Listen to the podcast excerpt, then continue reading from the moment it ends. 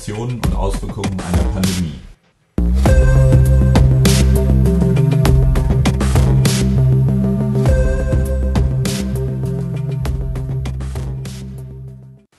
Hallo zusammen, es ist wieder Zeit für Hashtag Corona, unserem Podcast zur Pandemie. Mein Name ist Björn Meyer und ich freue mich heute auf einen Gast, den ich nur stellvertretend begrüße. Denn aus technischen Gründen wird das Gespräch mit Philipp Christoph Warnke von der Universitätsmedizin in Rostock heute von meinem Kollegen Sven Breusker produziert. Trotzdem möchte ich es mir nicht nehmen lassen, Philipp Warnke kurz vorzustellen. Er ist seit 2018 Oberarzt und Leiter der Hygieneabteilung an der Universitätsmedizin in Rostock. Er hat außerdem den Preis der Deutschen Gesellschaft für Hygiene in diesem Jahr gewonnen und er beschäftigt sich ganz intensiv mit der Themenstellung vom Virus zu SARS-CoV-2, also zu der aktuellen Erkrankung. Sven, ich freue mich, dass du heute das Gespräch durchführst. Herzlich willkommen, Herr Dr. Warnke. Hallo, guten Morgen. Wir wollen ein bisschen über die Corona-Krise sprechen. Wann und in welcher Form, Herr Dr. Warnke, haben Sie zum ersten Mal vom neuen Coronavirus und seinen Folgeerkrankungen gehört bzw. gelesen? Und wie hat sich Ihre persönliche Betroffenheit und Einschätzung der Thematik im Laufe der Zeit geändert? Ja, ähm, das ist jetzt schon ein paar Monate her. So ganz genau kann ich es nicht mehr eingrenzen. Das war Ende 19. Das ist natürlich, wenn man in dieser Community irgendwie tätig ist, gibt es diverse Kanäle, wie man sowas mitbekommt, die ersten Berichte, die dazu geäußert wurden. Ähm, und unter Kollegen tauscht man sich ja auch aus. Das war so, wo man zum ersten Mal davon hörte, so richtig ähm, wahrgenommen und ernst genommen habe ich es dann tatsächlich über die ähm, üblichen Medien, über die das kommuniziert wurde, sprich äh, TV in erster Linie. Bei mir gehört es natürlich zur Arbeit und dadurch, dass ein neues Virus kommt, hat man sich darauf einzustellen und eben Teste umzuändern und zu modifizieren. Ähm, insofern bin ich beruflich zum einen mit diesem Virus äh, betroffen, ist vielleicht das falsche Wort, aber in Kontakt. Ähm, und natürlich persönlich betroffen, wenn es jetzt auf die persönliche, nicht fachliche Schiene ähm, abzielt. Natürlich genauso wie jeder andere Bürger bei uns, dass durch dass man sich den öffentlichen Maßnahmen ähm, folgen muss und eben soziokulturell äh, eingeschränkt ist, zumindest zum Teil.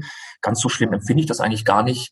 Ähm, und eben so äh, wirtschaftliche Sachen oder eben Kleinigkeiten im Alltag wie das Klopapier war knapp oder sowas. Also diese persönlichen Betroffenheiten, die, sag ich mal, auch äh, alle anderen Bürger betreffen, das trifft auch einen Bakteriologen oder Virologen, der damit beruflich umzugehen hat.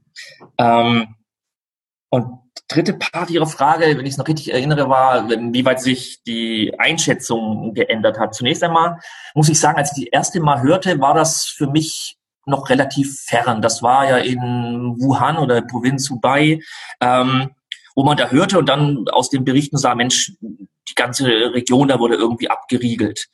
Generell erstmal muss ich sagen, Bakterien und Viren, das ist so mein täglich Brot und Sorge hatte ich da erstmal nicht. Man verfolgt das mit Interesse ähm, und guckt, was da so passiert.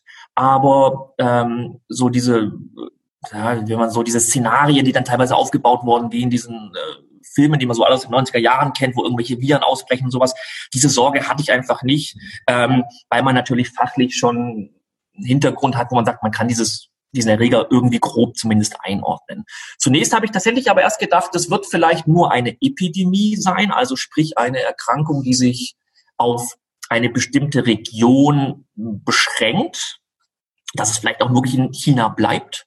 Aber ähm, dem war da nicht so, so dass tatsächlich die Sorge um eine Pandemie immer größer wurde und als dann das tatsächlich auch so weit war, dass es dann bei uns in Europa losging, das war ja dann so Ende Januar, Anfang Februar, ähm, da hat man das dann schon anders und noch bewusster wahrgenommen, zumal man auch noch nicht so wirklich sagen konnte zu dem Zeitpunkt, wie virulent der Erreger wirklich ist, wie pathogen er ist und man so ein bisschen einfach Sorge hatte, mal ganz lapidar gesagt, ähm, fallen wir jetzt alle tot um oder ist das irgendwie äh, ein Husten, Schnupfen, Heiserkeit, Virus oder irgendetwas dazwischen. Ja, und ähm, insofern hat sich, haben wir jetzt alle natürlich miterlebt, es ist zu einer Pandemie geworden, ja. Es ist so, dass wir täglich damit zu tun haben, sowohl im privaten als auch im öffentlichen Umfeld. Aber ähm, wir uns inzwischen, glaube ich, ganz gut arrangiert haben damit. Wie sind Sie in Ihrer täglichen Arbeit inzwischen von der Corona-Pandemie betroffen, sowohl organisatorisch als auch in der wissenschaftlichen Tätigkeit? Ja, das war, ähm, das hat so ein bisschen das, naja, Leben zumindest kurzfristig mal umgekrempelt. Also wie gesagt, das war ja erstmal fern in China äh, und ähm, dann hat man irgendwann angefangen im Januar, hat man sich so in den MIBI oder mikrovirologischen Kreise überlegt, na, es wird vielleicht doch kommen, wir fangen mal langsam an umzustellen. Und ich erinnere mich so, in der ersten Februarwoche ging es so wirklich los mit, oh ja, wir wollen jetzt testen.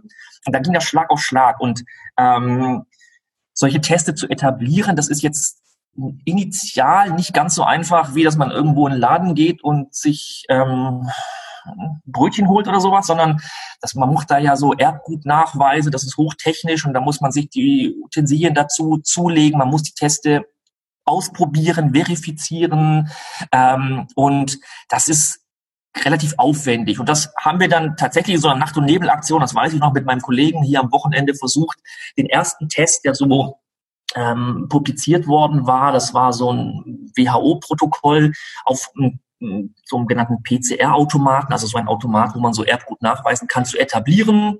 Und haben wir da getestet, hat funktioniert. Dann hatten wir diesen Test, der ist aber recht aufwendig so von, von, vom Handling her. Und da mussten wir umstellen. Und als dann wirklich losging, Mensch, wir wollen alle testen, da wurde unser aller äh, Tagesablauf umgekrempelt. Unser aller meine ich jetzt hier bei uns im Institut.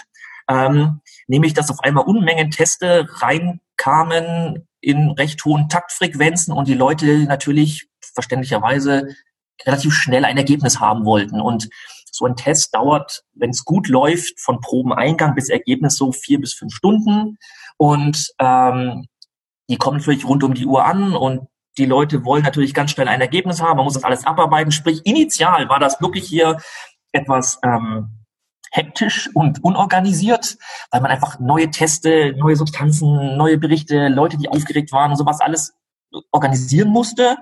Das hat sich aber inzwischen sehr gut organisiert und wir, ja, wie soll man das charmant formulieren, wir leben jetzt hier zumindest im Institut erhöht, auf einem erhöhten Level eingependelten Arbeitspensum, was aber inzwischen sehr strukturiert ist, sodass wir eine Routine drin haben, aber eben eine Routine auf einem höheren Level. Das merken wir dadurch, dass wir einfach in Dienstzeiten doppelt so viel Personal einsetzen, um eben solche Proben auch Tagsüber geht das ja, aber abends und am Wochenende und an Feiertagen eben auch abarbeiten zu können.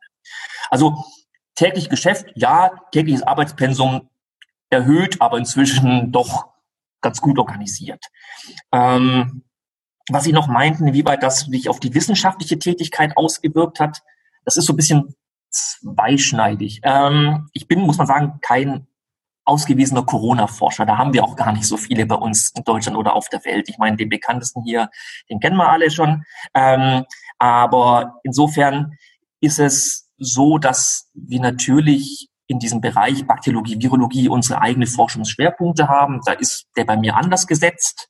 Aber ähm, zumindest Projekte, kleinere Projekte in Bezug auf Testungen, Epidemiologie und sowas, das machen wir selber auch bei uns im Institut in Bezug auf Corona. Allerdings muss ich sagen, das ist ein bisschen schade. Es ist natürlich ein, ein Erreger aus meinem beruflichen Umfeld und insofern, oder von allen Bakteriologen, Virologen, insofern ist dieses ähm, natürlich prädestiniert dazu zu forschen. Was ich aber sehe, ist in dieser Phase der Testetablierung, der Ergebnismessung, der Befundberichterstattung und all das, was damit dranhängt, ähm, das bindet sehr, sehr viel Zeit. Und mir fehlt tatsächlich so ein bisschen die Zeit in dieser Phase jetzt momentan der Pandemie mich der Forschung mehr zu widmen, weil ich die Alltagsprobleme mehr oder weniger bewältigen muss. Also vorher hatte ich eigentlich mehr Zeit zu forschen, ähm, als ich es jetzt habe, ob jetzt eigentlich meines Sicht fast nötiger und spannender wäre. Aber ähm, da ich nicht nur äh, Bakteriologe, Virologe bin, sondern eben auch Hygieniker und man in einem Krankenhaus natürlich die ganzen Prozesse regeln muss, ähm, bleibt da einfach viel auf der Strecke. Also sie müssen ja irgendwelche, sei es Regelungen treffen, Sitzungen machen, Leute schulen, ähm, Patienten aufklären, Mitarbeiter aufklären und, und, und, und, und. Und sowas bindet natürlich ungeheuer viel Zeit. Und dann muss man die ganzen ähm, Regelungen, die parallel getroffen werden vom Staat, natürlich immer up-to-date sein und umsetzen, so dass man eigentlich den ganzen Tag was zu tun hat und gar nicht wirklich ähm, zum Forschen kommt, was zumindest schön wäre, wenn da ein Ticken mehr Zeit wäre. Aber kommt Zeit, kommt auch wieder Forschung und insofern ist das, glaube ich, gut und äh, auch okay, so wie es läuft. Können Sie die äh, Gruppe bzw. Familie der, der SARS-Viren, zu denen äh, SARS-CoV-2 ja gehört, kurz charakterisieren? Klar, ähm, muss man ehrlich sagen, wahrscheinlich sind inzwischen schon fast die ganze Weltbevölkerung zu äh, Coronaviren-Experten geworden.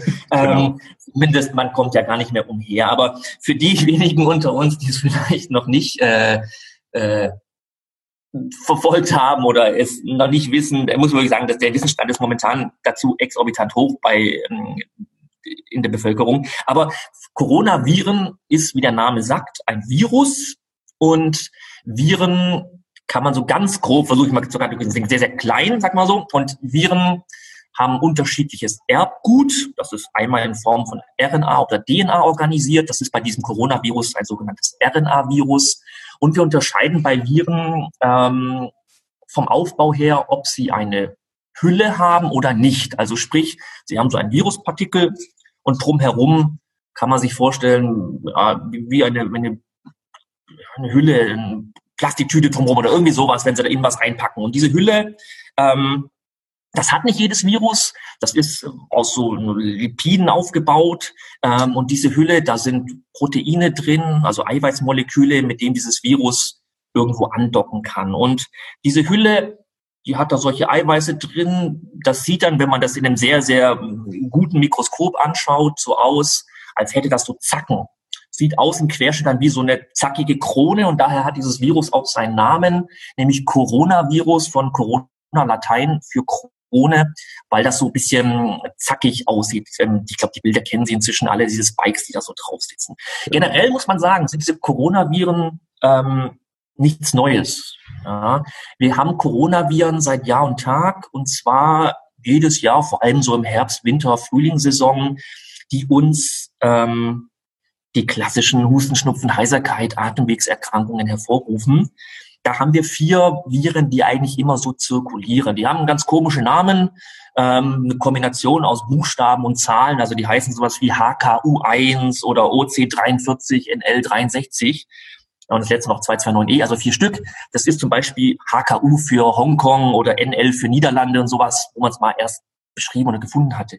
Die haben wir, die haben wir auch jedes Jahr und die finden wir auch jedes Jahr. Dem bemessen wir aber in erster Linie gar nicht mal so viel bei. Das macht uns halt in der Erkältungssaison so ein bisschen Erkältung. Und zu diesen Vieren, die wir haben, gab es, weil solche Viren sich manchmal verändern können, ähm, Veränderungen in den letzten Jahren, fast 20 Jahre her, ähm, gab es mal so eine Veränderung bei diesen Coronaviren. Das war gerade 2002 und 2003 auf. Das war die erste SARS-Epidemie.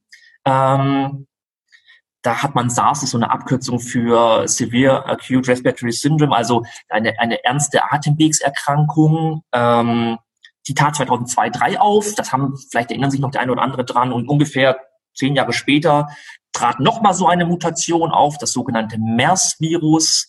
Das MERS ME steht für Middle East, weil es im Nahen Osten detektiert wurde, was auch sowas macht. Und jetzt ja wiederum knapp, naja, acht, neun Jahre später ähm, ist wieder so eine Mutation aufgetreten und das erleben wir gerade alle mit und deswegen haben wir das, nachdem es ja mal ein paar Namen hatte, dieses Virus, jetzt zuletzt tituliert auf äh, SARS-Coronavirus 2. Und sprich, diese Viren, um zur Charakterisierung zurückzukommen, ähm, die sind also Atemwegsinfektionserreger in erster Linie. Und was alle Atemwegsinfektionserreger so gemeinsam haben, ist, die werden erogen übertragen, also über Aerosole, über Tröpfchen, über die Luft in erster Linie. Es gibt noch eine zweite Hauptart der Übertragungswege, die kontaktübertragene. Das ist bei diesen Viren aber deutlich nachrangig. Das kennen Sie eher so Kontaktübertragungen oder fäkal-oral, sagt man ja manchmal auch, ähm, zum Beispiel von, ähm, was fällt jetzt ein, Salmonellen, das kennen Sie vielleicht alle. Ja? Also irgendwie, man steckt was in den Mund und schluckt das runter. Ähm, das ist bei diesen Viren theoretisch auch möglich. Ich rede so etwas vorsichtig, weil es immer Leute gibt, die sagen, ja, aber da haben wir doch was gefunden oder sowas. Ja, es ist aber deutlich nachrangig. Der Hauptübertragungsweg bei diesen Erregern ist die äh, aerogene Übertragung über Luft, also sprich Tröpfchen Aerosole.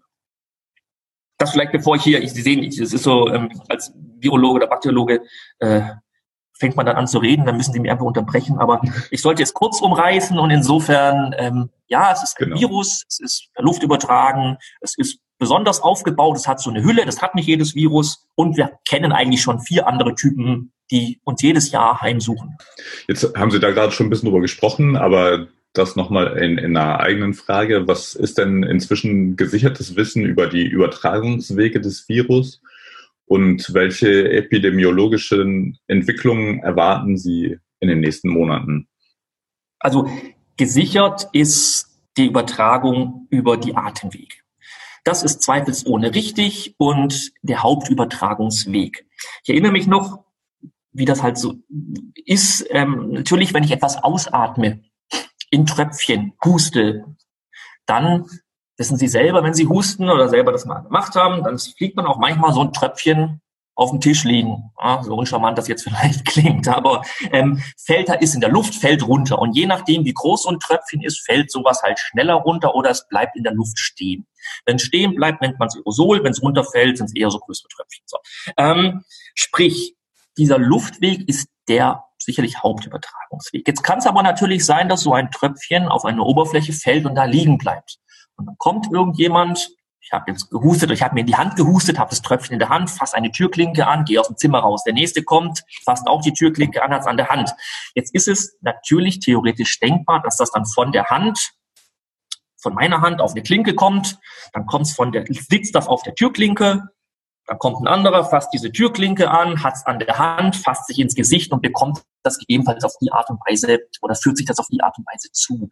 Ja, das ist theoretisch möglich. Diese Übertragungswege sind sogar ganz kritisch im Krankenhaus, zum Beispiel für MRSA, wenn Sie das mal gehört haben. Also ähm, so kontaktübertragene Erreger. Für diese äh, Coronaviren hat man das untersucht. Das war noch, weiß ich noch, wie das so durch die Decke ging, sofort zwei Monaten war das ungefähr, wo es dann die ersten Studien haben, Mensch, wir haben gesehen, dass das auf einer Oberfläche sitzt, sind wir jetzt alle in Gefahr? Dann bekamen wir Anrufe, mein Gott, wenn Lieferungen aus China kommen mit dem Schiff, mit dem Flugzeug, dürfen wir dann diese Produkte auspacken oder bringen wir uns dort in Gefahr? Und das kann man sicherlich mit gutem Gewissen sagen, das ist wirklich sehr nachrangig, denn so ein Virus auf einer Oberfläche, ich hatte vorhin gesagt, jetzt wird schon wieder sehr mikrobiologisch, virologisch, hat so eine Hülle. Und so eine Hülle ist sehr empfindlich gegenüber Umwelteinflüssen. Man nennt das wissenschaftlich Tenazität, also so die Umweltstabilität. Und ähm, da spielen ganz viele Faktoren rein. Die Oberfläche, auf der dieses Virus ist, die Luft, die Luftfeuchtigkeit, die Lichtverhältnisse und, und, und.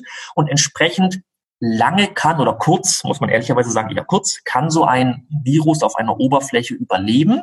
Und selbst wenn es überlebt, ist immer noch die Frage, ob die Menge, die ich da habe, reicht, um bei mir eine Infektion hervorzurufen, wenn ich mir das zuführe. Also es ist, wie gesagt, die Oberflächen sehr nachrichtig, da schwanken so ein bisschen die Zeiten, wie lange so ein Virus auf einer Oberfläche überlebt, von Minuten, Stunden bis vielleicht ein, zwei Tage. Und auch da muss man immer sagen, Vorsicht, ähm, nur weil ich sowas lange nachweisen kann, heißt das nicht, dass dieses Virus auch noch infektiös ist. Also Übertragungswege, wenn man es festhalten möchte, wichtig und wo man selber aktiv Prophylaxe betreiben sollte, ist natürlich ähm, die erogene Übertragung.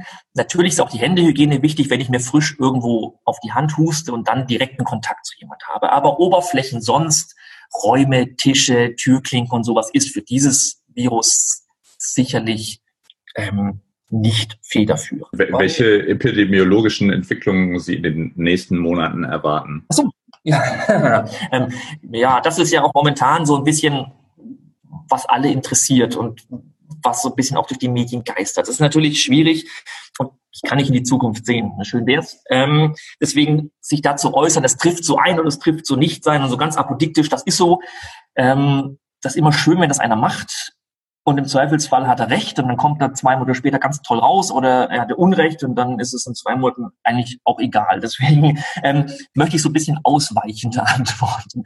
Ähm, ja, Atemwegserkrankungen neigen dazu, in Wellen zu kommen. Das ist ja das, was momentan auch alle vermuten, oh Gott, haben wir eine zweite Welle oder nicht. Das sehen wir bei anderen Atemwegserkrankungen, wie zum Beispiel der Grippe, die kommen immer so in Wintermonaten und im Sommer ist es eher weniger ausgeprägt. Also so wellenartige Verläufe sind durchaus möglich und es kann auch sein, dass wir das bei diesem SARS-CoV-2-Virus erleben. Kann aber auch sein, dass es so ist wie bei SARS-1, dass das einfach irgendwie voll äh, erstmal vorhanden ist und dann verschwindet und gar nicht mehr auftaucht. Das ist schwierig zu sagen. Und auch die Frage ist, wie definiert man so eine Welle? Ehrlicherweise ist es ja für das Individuum, wenn ich selber nehme, wenn ich jetzt erkranke, wäre es mir persönlich wurscht, ob ich jetzt in der Welle 1 erkranke oder in der Welle 2 erkranke. Wenn man erkrankt, ist es immer nicht schön für den Einzelnen. Viel wichtiger ist ja, und vielleicht ist der Begriff Welle falsch, sondern vielleicht Phasen unterschiedlicher Intensität oder so, wenn man das vielleicht so sagen möchte. Ähm, wichtig jetzt nicht zwangsläufig aus meiner Sicht für den Einzelnen, sondern eher für das Gesundheitssystem. Sprich, sind wir vorbereitet auf eine neuere Phase erhöhter Intensität? Und ähm, da bin ich eigentlich recht zuversichtlich. Wir haben, muss man ehrlicherweise sagen, die erste Welle, nehme ich doch das Wort Welle, ähm, in Deutschland, wo ja alle Sorge hatten, dass wir so einfach die Kapazitäten nicht haben, gut, meistens sehr gut durchgekommen. Also wir kamen nicht an die Auslastungsgrenzen unseres Gesundheitssystems und deswegen glaube ich auch nicht, egal ob eine zweite, eine dritte Welle oder vielleicht auch keine kommt, das Virus so langsam vor sich weiter dümpelt, ähm, äh, dass wir an Kapazitätsgrenzen unserer medizinischen Versorgung kommen.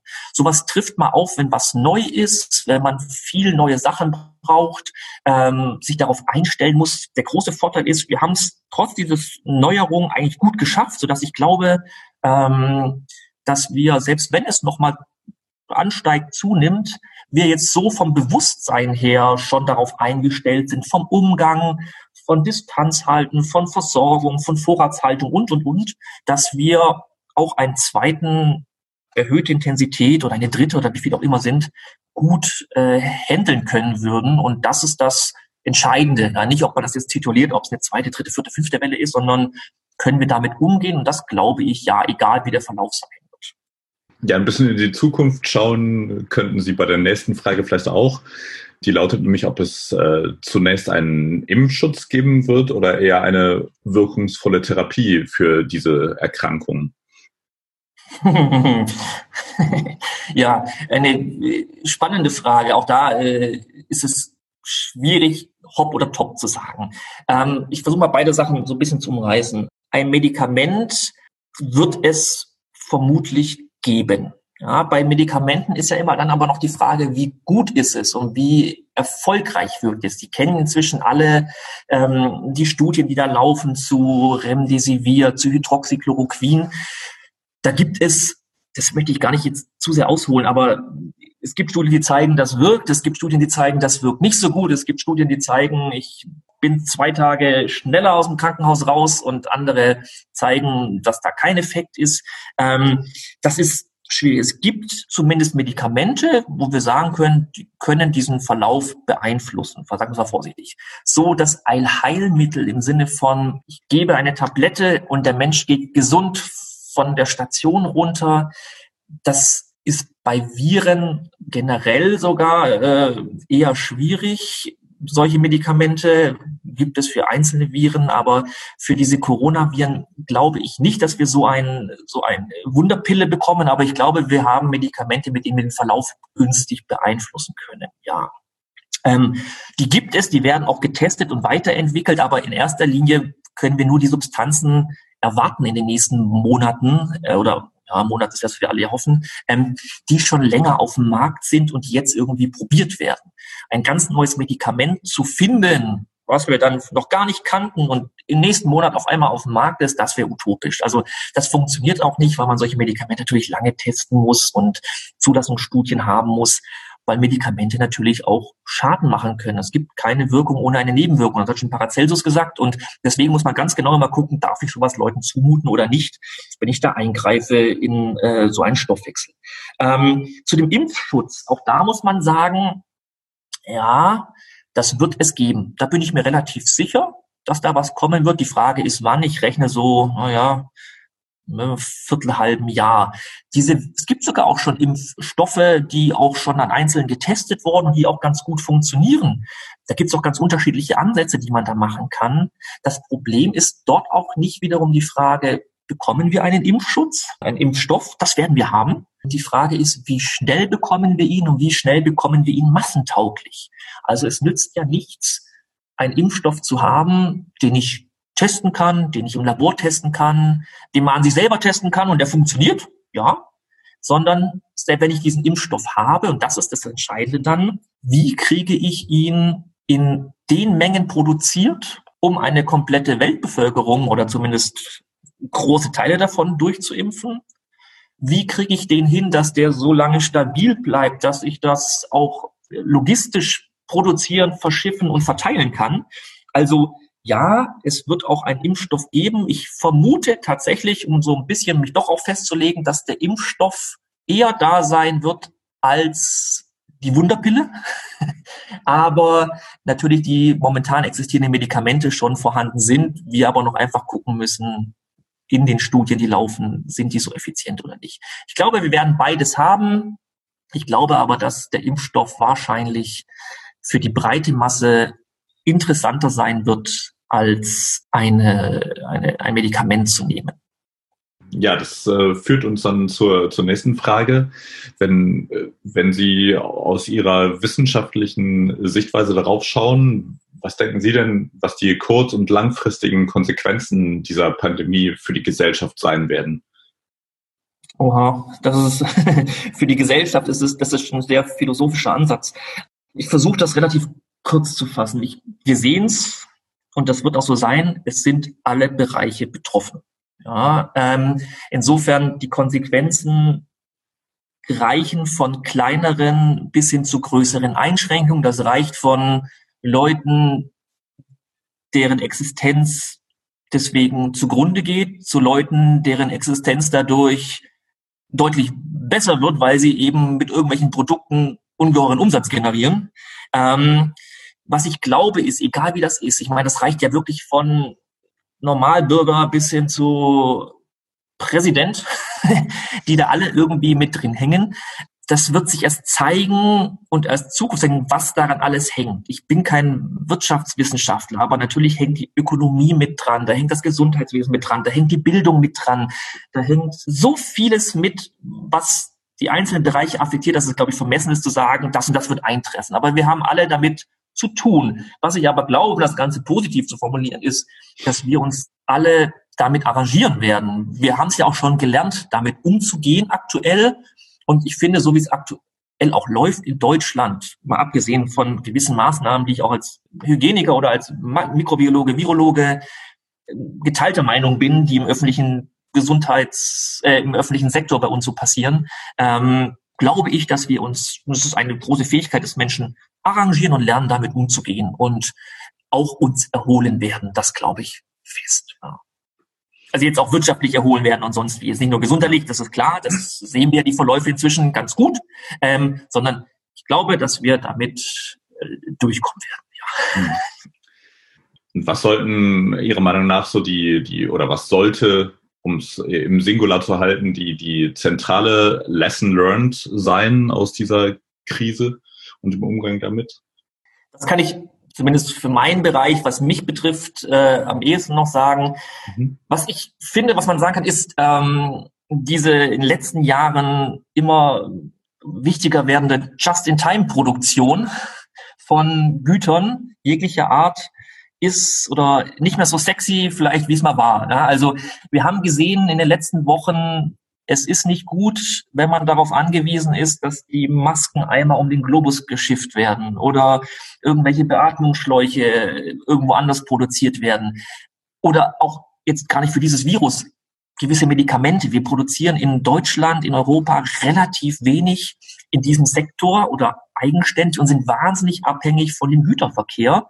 Und das habe ich gesehen hier, und es war die ganze Sorge in sämtlichen Krankenhäusern in Deutschland, dass gewisse Ressourcen einfach knapp waren, weil man nicht die Vorratshaltung mehr hatte und weil man es nicht selber im Land produzierte. Und Lesson Learned für mich ist, wir sollten mal uns nicht nur mehr auf billig, billig von sonst woher ähm, berufen, sondern versuchen, gewisse für das Grundversorgung, nenne ich es jetzt mal ganz lapidar, ähm, äh, der Bevölkerung wichtige Güter auch wieder unabhängig von anderen Staaten gegebenenfalls herzuholen und auch die Lagerhaltung gegebenenfalls für gewisse Zeiten doch wieder vorzuhalten.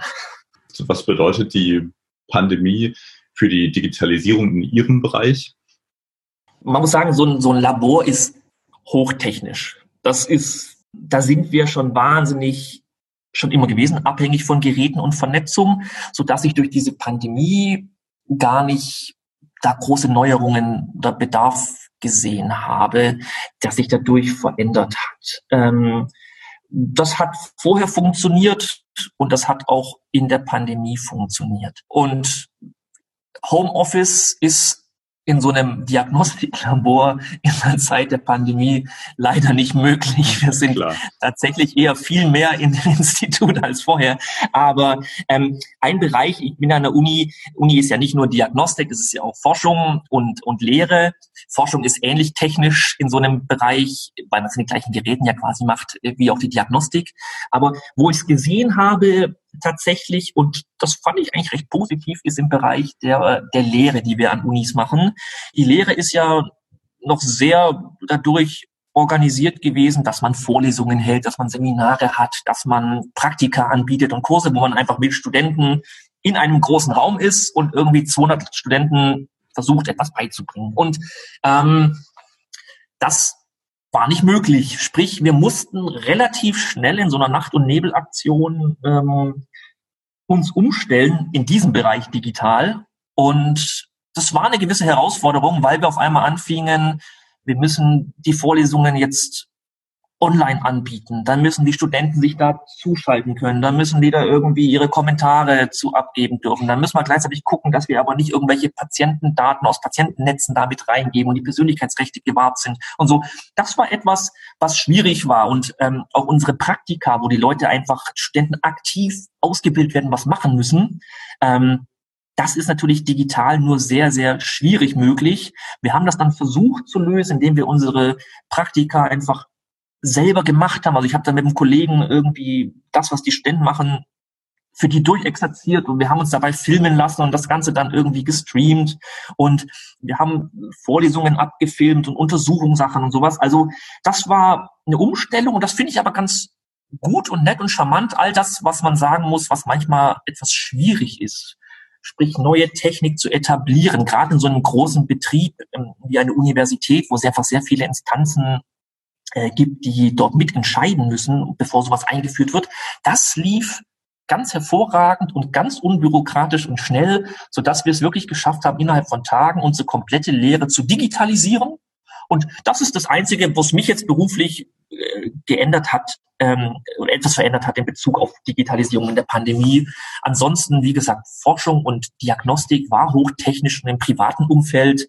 Das wissen wir inzwischen alle, haben wir alle diverse Devices, Handys, Tablets, Rechner, Verbindungen überall, dass wir ständig digital sein können. Aber so, die Herausforderung war wirklich, Studentenlehre digital anzubieten. Ähm, das funktioniert, das funktioniert gut, ja. Ich möchte aber tatsächlich, und das ist vielleicht äh, das Fazit, den Kontakt zu den Studenten und die Interaktion nicht missen. Das ist etwas, was ich gemerkt habe, wenn Sie eine Vorlesung halten vor einem Rechner, eine Vorlesung lebt nicht nur davon, dass da einer steht und irgendwie seine, seine Folien da zeigt. Das ist, ich erinnere mich an mein Studium noch, ja, das einzige, der Inhalt dieser Vorlesung ist zumindest bei mir nicht so wirklich hängen geblieben, sondern was einem hängen bleibt auch noch Jahre nach, ist irgendwie das, was der Dozent da unten macht in dem Hörsaal. Ja, wie der spricht, ob der irgendwie interagiert, ob der da irgendwie aktiv vorne ist und irgendwelche auch Anekdoten erzählt oder sowas und einen eigenen Charakter hat und den vermittelt und diese Interaktion dazwischen, das ist das, was da, wo man, wo Lehre von lebt und was eigentlich das Interessante ist. Die Fakten heutzutage kriegen sie auch online und in Büchern teilweise sogar viel exakter, als in der Vorlesung möglich ist. Also ja, wir haben die Lehre etwas digitalisiert. Es ist schön zu sehen, was alles geht. Auch gerade so Sachen jetzt hier wie Podcasts und äh, Online-Seminare und, und, und, und, und. Ähm, aber dieser persönlich zwischenmenschliche Interaktion und dieses, dieses direkte, unmittelbare Feedback, das fehlt schon so ein bisschen. Dann bedanke ich mich ganz herzlich äh, für das Gespräch, äh, Herr Dr. Warnke. Gut, dann bis dahin. Ich danke Ihnen recht herzlich. Ja, das war nun Philipp Warnke in unserem Podcast zu unserer Ringvorlesung Hashtag Corona. Am 10. Juni wird Philipp Warnke dann Gast sein in der Vorlesung ab 15.30 Uhr und wir werden uns noch intensiver zu der Thematik austauschen und alle medizinischen und hygienetechnischen Details und eben auch die epidemiologischen Fragestellungen erörtern. Schalten Sie also wieder ein, nächste Woche 15.30 Uhr. Dankeschön. Der Podcast wird präsentiert vom Methoch 2 Verlag. Gemeinsam mit dem Verlag habe ich eine zehnteilige digitale Ringvorlesung Hashtag Corona initiiert. Alle Interviewpartner unseres Podcasts sind als Referenten dabei und werden dort sehr viel ausführlicher auf das jeweilige Thema eingehen. Auch Sie sind herzlich eingeladen, an den digitalen Vorlesungen teilzunehmen und mit den Experten im Anschluss an das Eingangsstatement zu diskutieren. Wie das geht, erfahren Sie unter www.methoch2-online-akademie.de www.methoch2-online-akademie.de